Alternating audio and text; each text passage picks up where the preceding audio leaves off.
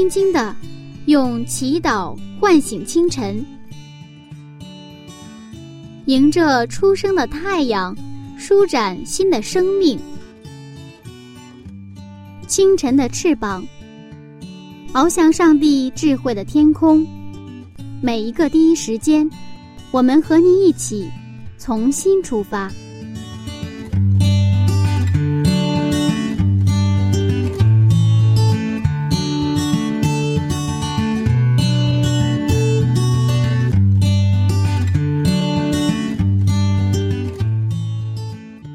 的听众朋友，您好，欢迎您再次来到《清晨的翅膀》灵修栏目，我是您的朋友柚子，很高兴今天又能和您见面。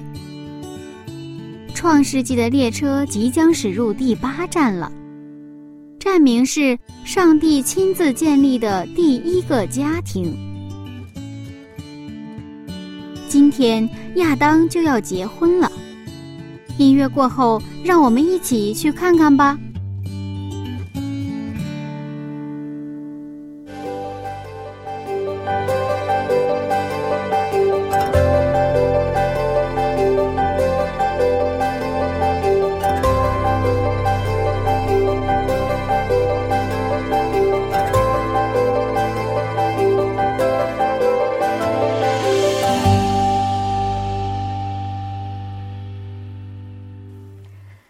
好，这里是晨读《创世纪》一百讲系列讲座。世界上有一个永恒不变的主题，那就是爱。每当我们提到爱的时候，总是令人兴奋不已。那最近关于婚姻恋爱的电影电视剧啊，也是层出不穷。不过有些人说，婚姻是爱情的坟墓。那如果是这样，为什么世界上要有婚姻呢？今天让我们一起回到《创世纪》去寻找答案。潘牧师你好。你好，今天亚当和夏娃要结婚了。嗯嗯，我们知道有一本非常著名的书叫做《围城》，说金庸书的哈，嗯，对，城内的人想出去，城外的人想进来。那如果是这样，为什么上帝一开始要设立婚姻呢？是啊，现在这个婚姻是可以说是我们这个社会，应该说任何一个时代，都是一个非常重要的话题。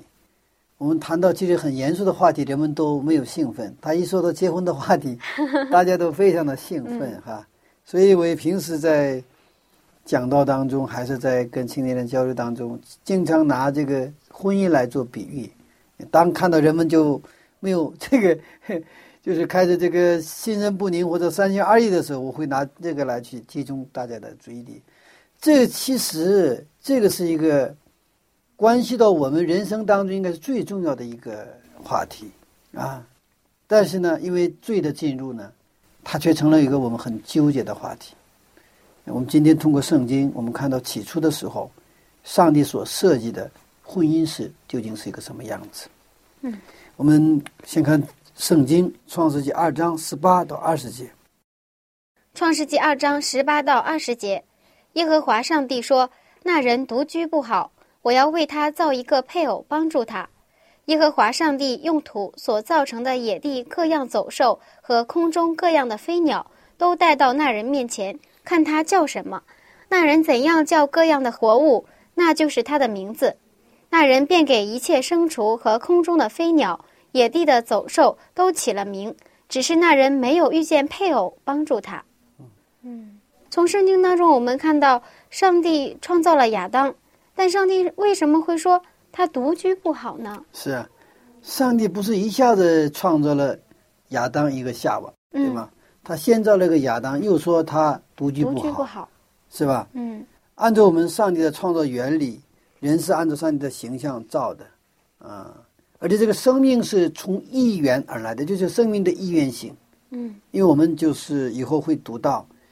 这个生命是从一个人来的，然后呢，罪呢也是通过一个人来的。嗯，那后来为了救我们的这种，救赎我们的人类，耶稣基督这个独生子或者独存者来到这个地上，就是第二个亚当嘛，对吧？都是有生命的一元性。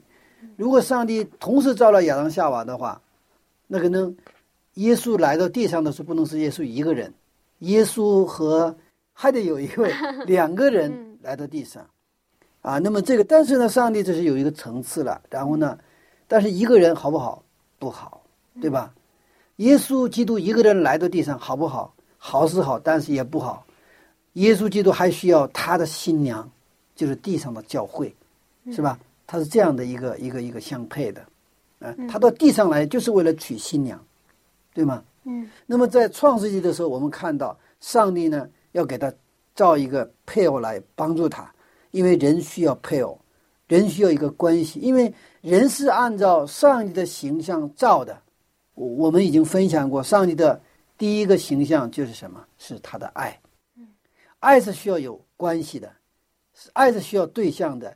一个人你爱不了，如果这个世界什么都不存在，只有你一个人，你怎么去爱？爱不可能存在。就爱呢，这个关系通过关系来才能，就是这个关系就相当于一个容器。这个爱呢，通过这个关系才能去装这个爱，呃，这样的一个一个一个存在。我们的上帝是三位一体的上帝，那么。我们说爱是上帝是爱的时候，约翰一书四章八节谈到上帝是爱的时候，这位上帝不是一个位格的上帝，是三位一体的上帝。那么三位一体上帝是彼此相爱的关系，他们之间是相爱，根本就是完全是合一的关系。那么上帝呢，是一个社会性的一种一种位格，社会性的概念是有关系，它不是一位上帝。所以说，他所创造，按照他的形象所造的人，上帝要赋予这个爱的形象，他必须有关系，必须有这个社会性。人没有社会性的话，人就得病。一个人跟人跟谁都不联系，那这个人肯定是有病了。嗯，他不愿意跟人接触，那肯定是有疾病了。他的关系出现了问题，他的关系出现了这个呃失调。啊，他不是营养失调，他是关系失调。那个时候他就，呃，见到人就紧张，啊，看到人就不喜欢人，然后呢，自己一个人关起门来不愿意出门，嗯，再再走下去，这个人就是抑郁症。嗯，抑郁症。上帝创造我们是在关系当中，在社会性当中，让我们去经历上帝给我们的形象，就是爱。从此，我们才能得到什么叫幸福，什么叫喜乐，哈。嗯。但是有些时候，我们觉得一个人挺好的，为什么会有这样的想法呢？啊，一个人挺好，他是有前提的。嗯。当你这个白天跟很多的人一起热热闹闹，然后呢，紧张又快乐的去工作，有很多的朋友和很多的同事，这个前提下，晚上。我一个人待着是挺好的。如果是你是晚上白天，一天两天十天一个月，如果你一个人的话，那一个人一个是不好的，啊，呃，我记得在大学毕业的时候，我们的实习是到了内蒙，嗯，一个叫达尔罕茂联合旗的一个地方，那个地方是离包头还是很远的一个距离，它在跟外蒙的一个边境上。你在草原上，我们那时候因为是搞社会调查实习时，然后到。下边的蒙古包，在那儿见到人是很难的，就是因为那个蒙古包也是一个蒙古包，然后你去很远的路才能见到另外一个蒙古包。然后我们那个时候，这个就是我们的同学也是分到俩俩、仨仨、俩俩，分到很多的蒙古包里边。我们自己也不能在一起，所以说那个时候就是特别特别的，就是孤单，知道吗？虽然那个。草原非常的辽阔，我们那时候也很浪漫。早晨拿着这个吉他，然后到草原上，那个有那是有一个湖哈，我们到湖边上唱歌呀，什么这样子，很浪漫，也很好。但是我们觉得有一种缺乏。等到我们差不多三个月的这种实习结束之后，我们回到了包头。当我们回到包头，我们进入到这个包头市区的时候，当时我的心情就是什么心情呢？见到谁都想抱一抱，不管他是老人还是年轻的，还是男性女性，这里没有任何其他的想法，只要是人就想去抱一抱。这是上帝在我们的这个心中已经种下的一种本能，人是需要关系，人是需要社会性。嗯，所以说，呃，一个人是你跟其他人在一起，然后一个人挺好，这是都需要。呃，如果成天只是跟别人去交往不行，有的人我们需要一个人静静的待着，是吧？特别是我们的基督徒的话，我们更多的时候我们需要一个人静静的跟我们的上帝在一起，跟他去祷告、读经，是吧？我们默想，然后呢，我们赞美。有的时候什么话都不说，默默的、静静的在那儿待着，去享受这样上帝赐给我们的祥和、安静的时光，是吧？嗯。但是上帝在创造夏娃之前有一个很有意思的场景，就是让亚当给动物起名字。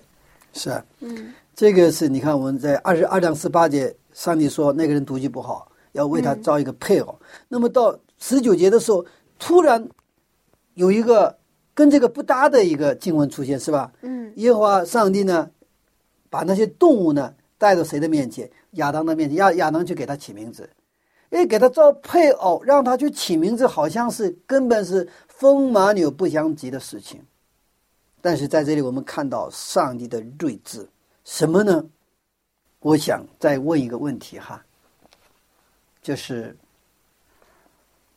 上帝要给这个这个造一个配偶帮助他，对不对啊？一个人独居不好，然后他直接跟亚当说：“亚当，你来。”我想有句话跟你说，亚当说：“什么？”上帝说：“你一个人独居不好，我想给你造一个配偶给你，帮助你。配偶？什么是配偶？我一个人挺好的，是吧？我一个人挺好的，你干嘛又给我弄事儿啊？哈！上帝没有这么做，上帝让他先这个让他去什么？给这些动物去起名字。”让他这些动物成双成对的去过到亚当的面前，哎，亚当给他起名字，给他让他成双成对过去，那些动物，哎，他一对、两对、三对，就是他在这个过程当中，他慢慢突然有一种想法就出现，什么呢？哎，怎么他们都是成双成对，我怎么是一个人呢？对吧？哎，他只发现他跟这些动物之间的差别。我怎么是一个人呢？但是他有一个需要，他发现了自己的一个缺乏，他又发现这个缺乏，只有谁能给予满足啊？就是上帝能给满足。这是上帝的一个创造的一个设计。他同时把人与上帝的关系呢给记牢了。所以说，这个亚当就问到，找到上帝，就跟他说。我说他们怎么成双成对，我怎么我一个人呢？我的上帝就跪下讲：“对了，独居不好，你需要一个配偶。我也正想这个事呢。既然你需要配偶，好了，我给你造一个配偶。但是上帝就问他：但是你要造一个配偶，你是需要牺牲的呀。亚当说：为什么？还要做什么牺牲啊？你你愿意为你的配偶死吗？”亚当他这个时候对配偶的需要，或者对这个爱的渴望，他的社会性在他的心中已经积到一个什么程度呢？一种非常强烈的程度。上帝让他做一个献身，什么献身？你要死，我愿意。这就是啊，这个上帝跟亚当之间这个交流是非常有意思的。所以说，当亚当为了他的配偶，他能够。献身，所以说上帝把他给麻醉了，对吧？其实实际上让他死了，或者让他睡去了哈，反正就是说让他没有什么知觉。然后呢，上帝动了手术，取出他的肋骨，是吧？肋骨，然后造了这个夏娃。这种被需要，也是谁呀？我们的需要。其实我们现在的一个挑战就是我们缺乏什么？就是我们有一种缺乏感。而这个缺乏感常常是什么缺乏感呢？不是真正需要的缺乏感，我或者是我们仅仅停留在什么金钱的名誉啊、权利、权利啊这个层面的缺乏感。我们看到别人别人开着好车，我们也希望得到；我们看着别人买到这个洋房，我们也希望有得到洋房。就像看到什么，看到亚当看到那些动物成堆成双成对过去的时候，他也需要。他感到这种需要一样，我也，就是我们现在呢，我们周边看到这些东西呢，也是引起我们的一种缺乏和需要。但是上帝让我们去看谁呀？耶稣基督。当我们去看耶稣的基督的时候，我们才能真正有真正的缺乏和需要。什么需要？对生命的需要，对永生的需要，对爱的需要。其他的缺乏需不需要满足？需要满足，但是够不够？不够，不够。上帝他创造了我们，他知道我们的真正需要是什么，所以说，上帝通过我们的教会。通过他的话语，通过我们的祷告的这种生活，让我们慢慢的发现我们的真正的需要，使我们能够超越我们眼睛所看见的这种需要。耶和华上帝，他是让我们寻找，给我们造一个什么一个帮助我们的配偶。嗯，其实帮助呢，它是一种什么呀？一种能力，一种心态，也是一种生活态度。嗯，为什么上帝要造一个配偶来帮助亚当呢？在我们一般人的思想里，我们都认为，啊，女性是相对比较柔弱的，是需要保护和帮助的。但是上帝却让女性来帮助男性，为什么是这样颠倒的呢？嗯，其实啊，这个帮助我们一般的是把它。把它视为是可有可无的哈。我们小的时候，我们是三个儿子，我们跟着爸爸上山打柴。那上山的话，我们有这个上坡下坡，而且这个在东北是都是下雪了嘛。然后这个雪压的这个地上的话，其实路是很滑的。无论是下坡还是上坡，当我们整个的这个推车满载这个柴火的时候，它这个重量是很重的。然后我们。哥仨都是很小，那个时候我们不过上小学的时候，跟着我们我的父亲，然后呢一起拉这个车，那我们拉不上去，拉不上去的时候，我们就在山坡上，就是我们用那个那个斧子斧那个斧头呢，就是挖坑，挖坑在那个雪已经压得很厚了嘛，我们就挖坑，嗯，挖坑呢就是一步一个一就是一步一个脚印的挖坑，然后就是踩着那个坑就往上爬，虽然我们那时候很小。小学生，但是，当我们去这个去帮助我们的父亲，然后去拉这个柴完了回家的时候，我们能够爬坡能爬上去的时候，我的父亲一个人爬不上去，而我们三个儿子一起齐心协力去一个坑一个坑完了往上 去爬的时候，完了爬上去了的时候，那种喜乐带来的。那种带来的喜乐是无以言表的，那是我们在我在我的童年或者我的少年时期的，应该是非常美好的一些回忆。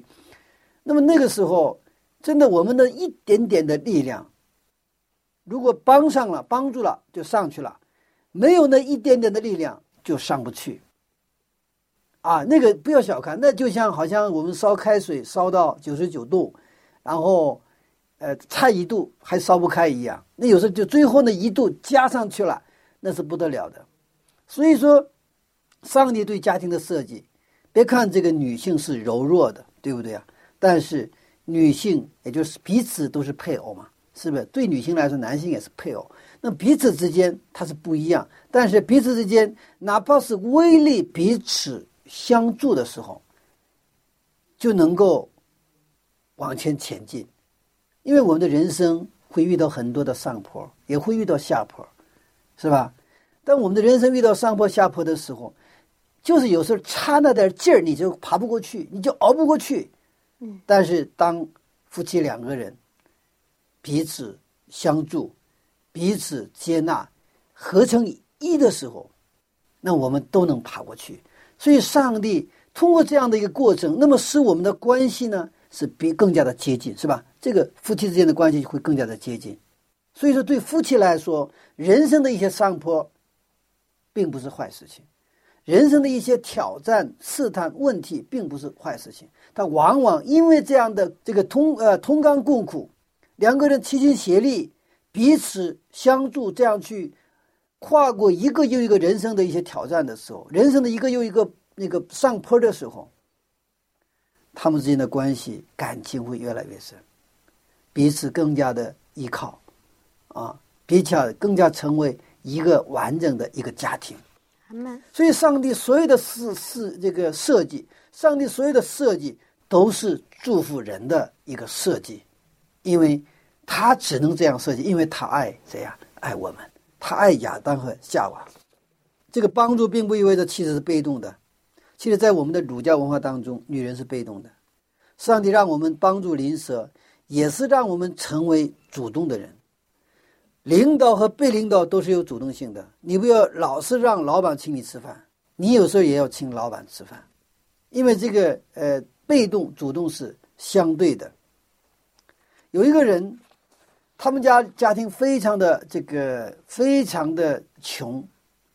他是一个一个外国的一个总统，他在小的时候非常的穷，他们家住在一个贫民窟里边，妈妈是摆地摊的，但是这个妈妈是基督徒，每天他都祷告。然后他小的时候，这个这个总统他回忆嘛，后来见证他小的时候记忆的，他就讲，小的时候有两个事情对他是最大的一个记忆，一个是妈妈每天清晨为他的祷告。另外一个是，那个比较有钱人家，那个有那个很大的房子的那种人家，有这个婚丧嫁娶的时候，这个妈妈就派他过去，去给他们帮忙，给他们帮忙。那个时候他自己家是很穷嘛，住在一个贫民窟里边，所以他特别没有底气。但是妈妈命令他去，你去帮他们，然后他就是畏畏缩缩的，就是真的可以说进到他们那个。有钱人家他们的婚礼啊，他们的葬礼上去去帮助哈，哪怕是给他们倒垃圾啊，或者是给他们，反正就是，呃，去帮一些这个后厨啊一些事情。然后妈妈在让他去帮他的帮这些有钱人家的这种就是红白喜事的时候，他还有一个最佳的命令，就是你去可以帮他，但是你绝对不能去接他们给你什么吃的，你不要接，你要去帮的时候全心致志的，就是全力以赴的去帮助去干活。所以他其实小孩子嘛，在那里，因为无论是红白喜事，这个红白各种各样的事情的时候，婚丧嫁娶的时候，都有吃的嘛，对吧？小孩去了给他吃，他说他拒绝，为啥？因为妈妈的命令就是不让吃。这样他一次、两次、三次、四次，他去帮这些有钱人家的这些婚丧嫁娶的事情。他有一天发现。他自己改变了，怎么改变？原来他特别没有底气哈，但是呢，后来越来越发现他自己越来越有底气。怎么有底气啊？他觉得我是来帮助的，我不是来去讨要的，我不是乞丐。虽然我们家穷的什么都没有，但是我们还可以帮人。虽然他们家是一个富家，什么都有，他还有缺乏，还有需要，什么需要？我帮助他的需要，这就是社会关系，这就是上帝所设计的一个社会关关系。其实再富的人他有需要，再穷的人他也有帮助别人的东西。嗯，因为我曾经做过生意啊啊，因为我认识一些啊特别做生意的一些老板，就他们很孤单的，他们可能在场面上好像很风光，其实。他们背地里就很多很多的心事，他们得不到休息，他始终是紧张、焦虑，啊，他们需要有人去帮助他，而且做一般生意的话，很难跟别人建立一个真正的朋友关系，所以他们一般生意场上的朋友有的是，但是真正的跟生意、跟利益没有任何关系的朋友不好有。所以，当你去真的成为他的朋友的时候，他有这个需要。我没有钱，我不会做生意，但是我能能不能做他的朋友？可以做的。所以，我们上帝的设计非常美妙，而且这个设计它的原型在哪里？就在亚当夏娃的家庭里边。所以，这个仅仅不仅仅是一个男性女性的关系，男性需要女性，不是仅仅这个层面的，哎，这种性别的问题。它更是一个人和人的关系的一个雏形，人都需要人，彼此互相需要，而且是人任何一个人都能互相帮助，对，互相能够帮助，哪怕是残疾人，能不能帮助啊？比如说一个盲人跟一个这个就是腿就是下半身瘫痪的人，他们俩就可以互相帮助。那个盲人背着什么下半身瘫痪的人走路就可以了。为什么？因为下半身瘫痪的人他的眼睛没有问题，而这个两个腿没有问题的人是眼睛是瞎的，所以这两个人就互相帮助了，是吧？这个时候，哇，就是每个人都是有价值的。不是因为我们的缺乏，而是我们不是我们没有价，就是我们都是往往把我们的焦点放在我们的不够、我们的不行上。其实我们都有一个能够帮助别人的事情。我们往往是帮人，我们有钱，我们怎么帮人呢？No，人需要的不仅仅是钱，钱也是人的需要。但有的人是因为钱多而苦恼，你知道吗？就是我们每个人的需要啊不一样哈，所以说。我们找到我们这种一种啊行为规范的原型特别重要，帮助就是我们行为规范的原型之一，是以我们与人建立社会关系的原理。在新约当中，耶稣把这个原理描述为你要爱邻舍。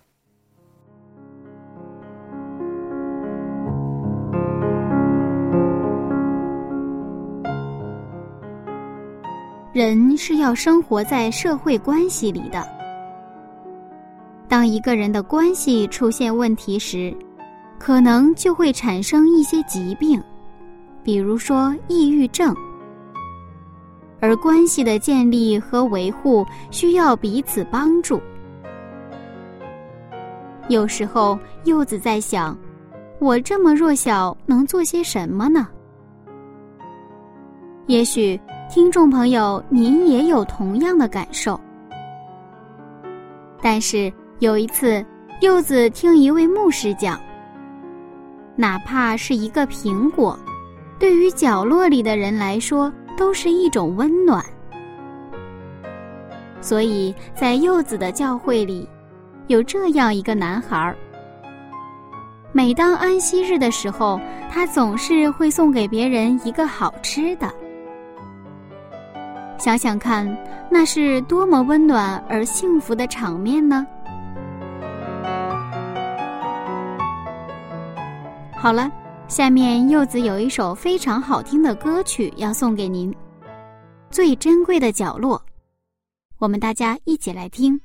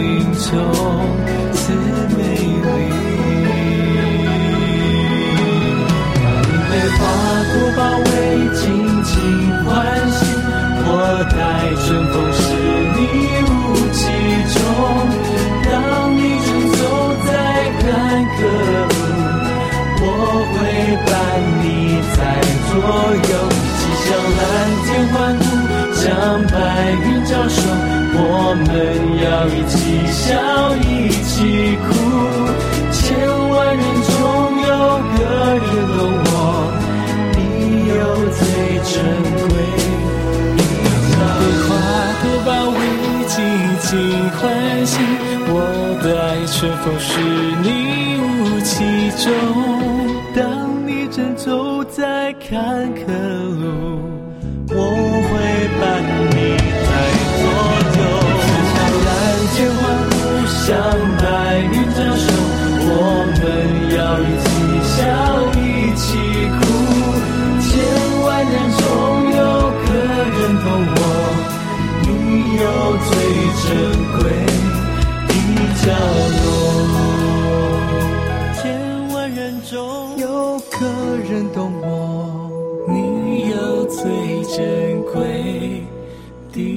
角落。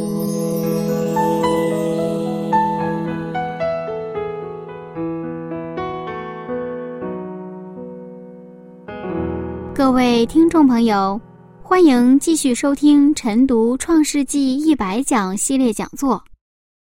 下面还是有请牧师继续分享今天的内容。我们继续看圣经的经文哈，《创世纪二章二十一节到二十四节。创世纪二章二十一到二十四节，耶和华上帝使他沉睡，他就睡了。于是取下他的一条肋骨，又把肉合起来。耶和华上帝就用那人身上所取的肋骨造成一个女人，领他到那人跟前。那人说：“这是我骨中的骨，肉中的肉，可以称她为女人，因为她是从男人身上取出来的。因此，人要离开父母，与妻子联合，二人成为一体。”这里很有意思哈，耶和华上帝使他沉睡，他就睡了。嗯但这个对刚才前面已经讲过了哈，圣经里其实对这个第一次死的描述就是睡嘛，是吧？耶稣看拉萨路他睡了，对不对呀？睡是没有意思了，那么睡了之后他还能不能起来就不好说，一点保障都没有。嗯，所以这个是可以这从这个角度上可以说，亚当做了一个很因为爱而冒险，为了夏娃而冒险，是吧？冒了什么险？完全睡去的这个冒险。嗯 所以，然后呢，上帝取下他的一条啊啊这个肋骨是吧？嗯然后呢，就把他这个就是造成一个女人带到啊这个亚当的面前。嗯，但是为什么上帝没有取一个头骨或者是一个脚骨，而是取一个肋骨呢？是啊，这在这个犹太人的这个塔木德里边啊有这样的描述。嗯什么描述呢？他说，为什么没有从这个头骨里取出来？也就是说，你不要在这个男人的头上哈，就是欺负男人。啊，那么为什么不要在脚壳里边取出骨？不要让男人欺负他，就是说嗯他是平等的关系，人格是平等的，不仅是男人、女人，还是大人、小孩儿，还是富人、穷穷穷人，只要是人，只要是上帝创造的人，他都是人格上是平等的。嗯，我们常说在上帝面前人人平等，平等并不等于平均。我们可能中国人的文化里边常常把平等当作是平均，因为人生来是不平均的，恩赐不平均，有的 IQ 是八十，有的 IQ 是一百八，这个东西是不一样的。那有的人生来有的长得好看，有的人长得不好看，这个是不能是这个这个一旦要平均的话，就出现了很有意思的问题。刚才说的那种人生的丰富，互相帮助的关系形成不了，千篇一律的这个地球的人完全是一模一样的，能力一样，恩赐一样，所有都一样的话，他没法没法互相帮助。你看，圣父、圣子、圣灵，他们虽然都是爱的上帝，但是他们的这种有一些差别，对吧？我们知道他是有差别的，他们是互相帮助的。有一个啊，我的一个朋友，原来在一个他在一个英语学院里工作，然后他就给我讲他们英语学院里的一个故事。他在英语学院里边有一个非常好的一个英语老师，那英语说的非常的溜，然后呢长得也非常的帅，这是一个男士啊，呃个子也高，然后呢，而且那个特别有礼貌。啊，对谁都是又很亲切。不仅如此，这个男生这个老师啊，而且这个家务活做的也非常好，然后厨房这块做打理的也非常的好。后来我那个朋友给他介绍了一个，嗯，也是非常优秀的一个女孩子，一个一个一个啊，另外一个地方的一个一个咱们教友，也是都是非常好的大学毕业的，也是可以做叫名媛的哈。然后他们俩就是就是相处，处了半天之后，这个女孩子就回来跟我那个朋友说：“我说我不跟他处了，为什么？这样的男生现在到哪儿去找啊？信仰好，长得好，学历好，工作能力好，家务活做的又这么好，就是几乎是无可挑剔的这么一个男生。”然后这个女孩子就跟我的朋友说：“就是因为这个，他没有缝。”我钻不进去，他没有缝，我钻不进去。他不需要我，他没有缺乏，我没有找到他的缺乏。我也就是说，我帮不上他，他一个人完全过得很好，所以说我不跟他处了。感谢主，感谢主，他让我们不一样。是呢，我们的人格又是平等的。我们的恩赐不平均，我们的特点、个性不平均，不一样，但是我们的人格是平等的。所以，上帝在创造这个夏娃的时候，就在人的中间的这个位置哈，然后取了一个肋骨，然后造了一个女人。嗯，当然，这个还有一些啊，我们可以再再赋予一些其他很有意思的内容。那么，这个肋骨呢，那一不仅是一个中间的这一个肋骨。它这个肋骨是又是保护什么呀？这个肋骨是保护我们的内脏的，嗯，是吧？所以女人也应该成为男人的保护者，所以这个是彼此的保护。男人，我们的观念体系里边是，女性是柔弱的，男性是强大的，然后所以男性呢应该保护这个女性，这个当然是没有问题。但是呢，这就我们只看到了一半。其实真正关键的时候，我看往往是女性保护男性，不是男性保护女性，是这样吧？嗯，真正嗯，所以这个你看，他的肋骨就是保护内脏嘛。另外一个还有一个哈，这个也是很很就是很有这个恩典的一个内容了。嗯，这个肋骨最靠近心脏，是吗？嗯，所以这肋骨呢，你不要离开这个心脏。也就是你这个两个人结了婚之后不要彼此离开，包括新约当中也说也分房也不要分房，除了祷告或者这种特殊情况除外，夫妻是不能分房的。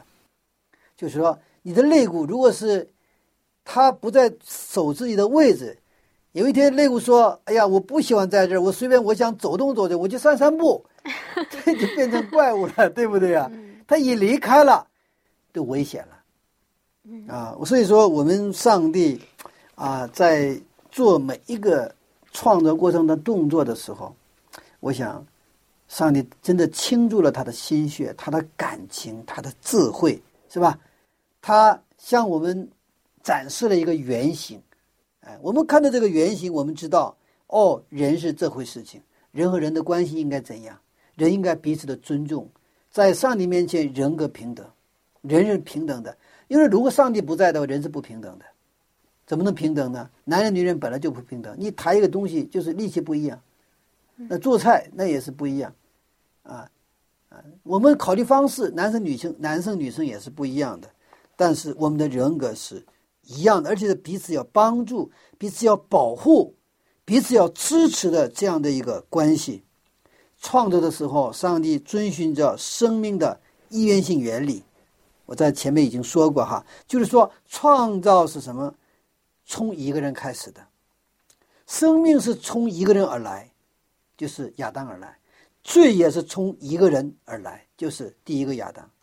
救赎也是从一个人而来，就是第二个亚当而来的。我们看罗马书五章十二节。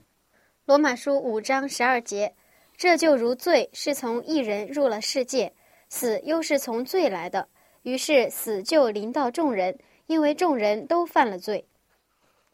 我们继续看罗马书的五章十八节和十九节。罗马书五章十八到十九节，如此说来，因一次的过犯。众人都被定罪，照样因一次的异行，众人也就被称义得生命了。因一人的悖逆，众人成为罪人；照样因一人的顺从，众人也成为义人了。亚当是第一个亚当，是吧？耶稣是第二个亚当，也是幕后的亚当。这就是生命的意愿性的原理，就是生命从一个人而来，罪也是从一个人而来。那么恢复。也是通过一个人恢复，就是耶稣基督。如果是不是按照这个生命的意愿性原理造人的话，恐怕耶稣为每一个人，无论是活在地球上的人，还是历史上的所有的人，还有后来要生的这个所有的人，耶稣在十字架上要钉十字架的话，上去钉一次，下来复活一次，为一个人嘛，对吗？然后又上去下来，一下去下，就像如果现在的话，那比如说地球是七十个亿，那得上去七七十亿七十个亿次，哇，对吗？嗯，上上下下，那到耶稣到现在吧，他去不了天上，他还得在十字架上上去下来复活，然后又上去，得被定，然后复活，又 这样子反复。那么人类有多少人，就有多少次的十字架事件，但是十字架事件就一次。也是一次性的，所以说在希伯来书也是谈到耶稣呢一次性的什么呢？为我们赎了罪。嗯。另一个原因呢，使用上帝六天创造的原理，先分开，然后分这个充满，先分开，然后充满，一分为二，合二为一时，提升到另一个高度。上帝创造夏娃也运用了这个原理，你看。上帝就是把这个雷骨分开，是吧？嗯。然后造了夏娃之后，让他建立一个新的家庭，是吧？合二为一，一分为二，合二为一。啊，这样的一个原理。那么一个人的人格的成长吧，大概有三个过程。一个是第一个是依赖期，第二个是独立期，第三个是互赖期。这也是符合上帝的什么原理？创造的原理。依赖其实我们一般在小的时候，我们依赖父母，无论是心理上、经济上，我们各个层面上依赖父母，依赖周边的人。那么等到到了一定的青春期以后，我们开始去尝试独立，对吧？我们要从人格上、经济上，啊，各个层面上，我们都想独立。所以在这个青春期的时候，父母对子女关系当中的一个很重要的要理解这个原理是，一定要让尊重他。让他感受到父母去非常尊重他，尊重什么？尊重他独立的人格。我虽然是你是你的孩子，但我也是人，我也是一个成人了。现在你把我当一个人来对待，这个是他的有时候逆反，有时候是在父母看来是很不像样的，他的一些动作或者一些行为的深层的原因，他要获得一个什么独立的人格。那么他是要一段一个阶段一个阶段成长，从依赖到独立，但是到独立行不行？只是独立的话，就是所谓的我们在前面看到的，上帝说独居不好。你独立是独立了，你没有关系。所以说这个独立是需要，但是这个独立期呢，要提升到互赖期，要是跟别人建立一个互赖的关系。我们有两种互赖。你看，依赖和忽赖是不一样的。依赖，我们有时候也是跟人建立关系的一种关系，是吧？依赖人，那这种关系是就是说小的时候可以被保护的时候可以，到了成人之后你还依赖人。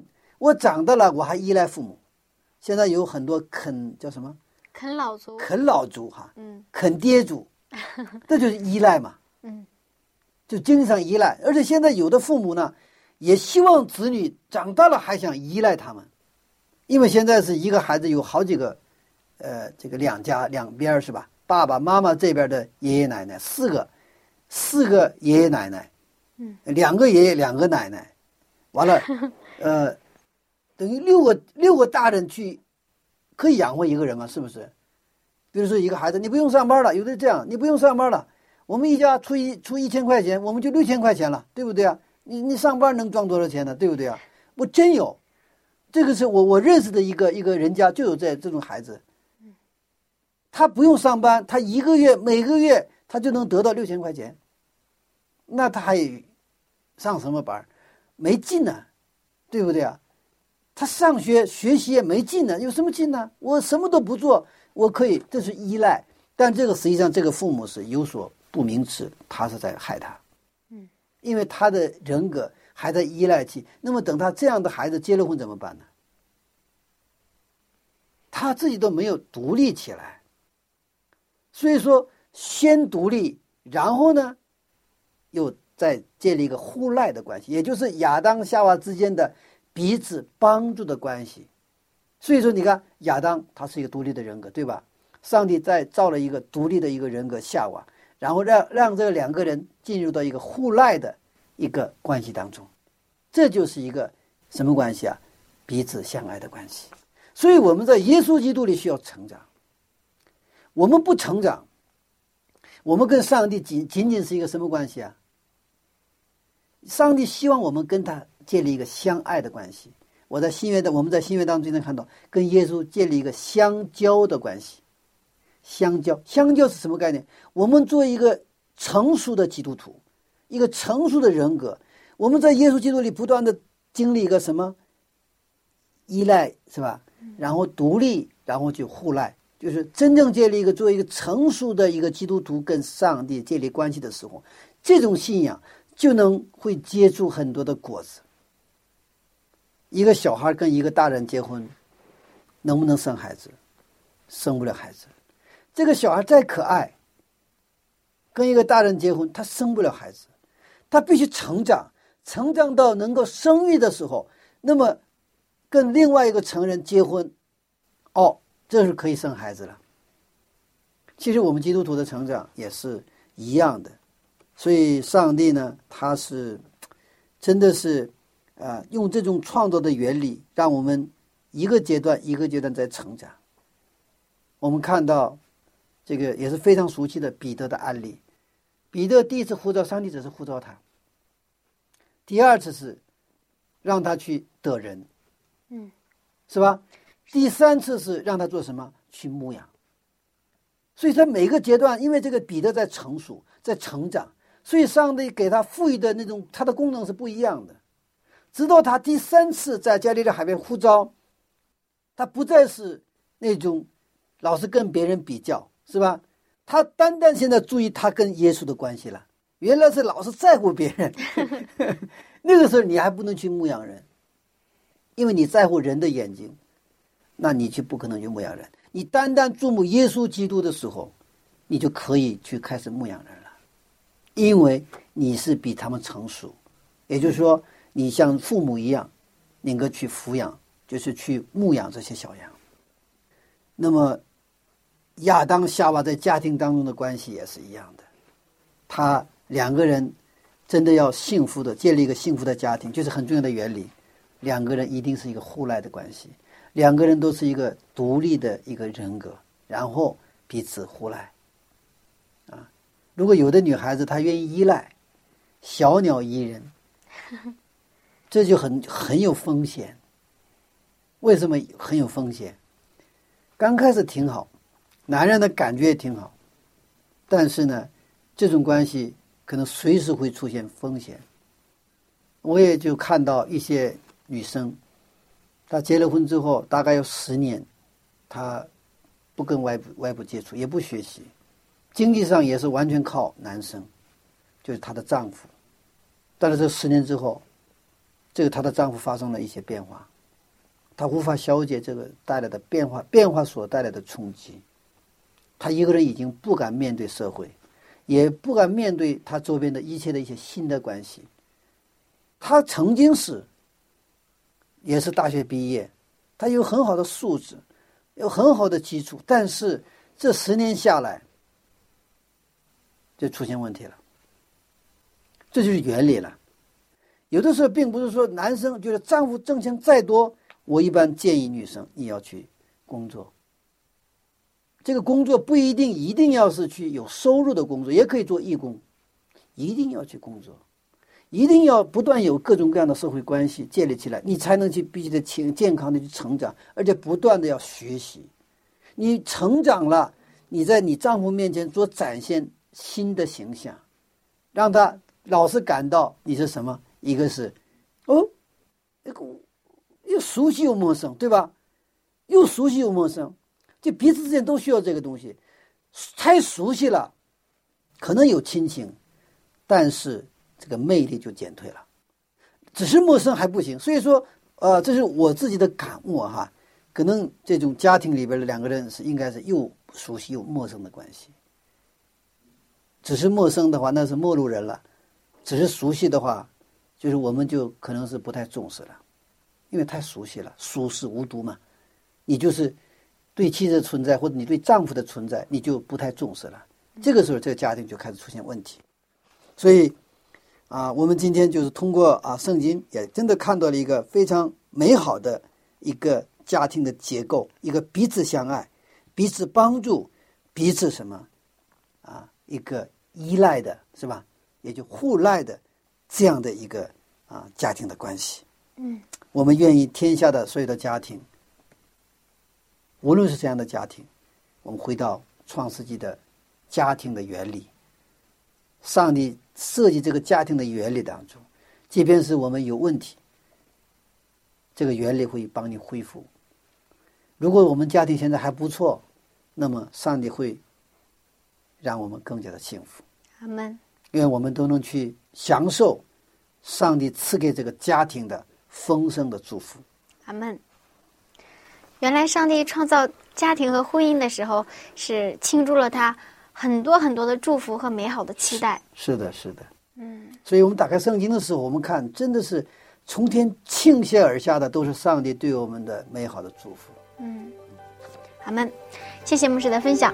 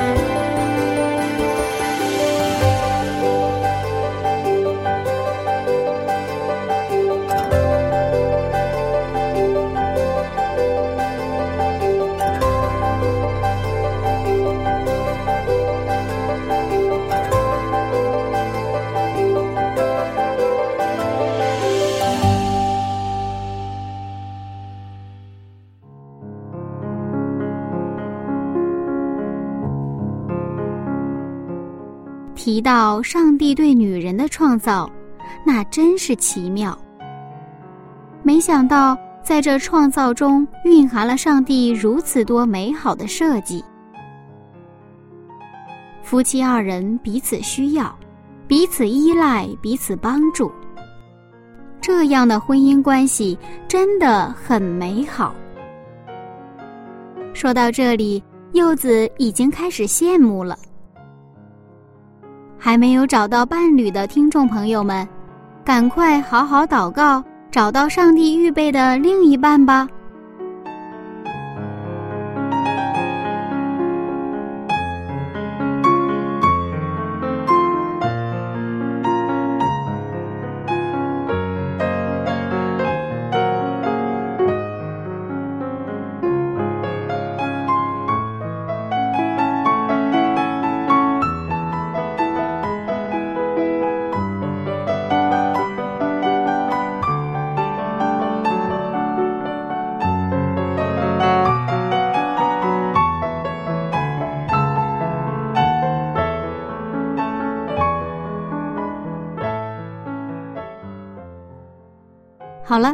下面还是一起来祷告。亲爱的上帝，谢谢您知道我们的需要，看着我们独居不好。谢谢您为我们预备了美好的婚姻，恳求您帮助我们，为没有找到伴侣的青年们预备符合您心意的另一半。也帮助那些已经组建家庭的您的儿女们，使他们能够按照您的心意互相帮助，一起进步。奉耶稣基督的名祈求，阿门。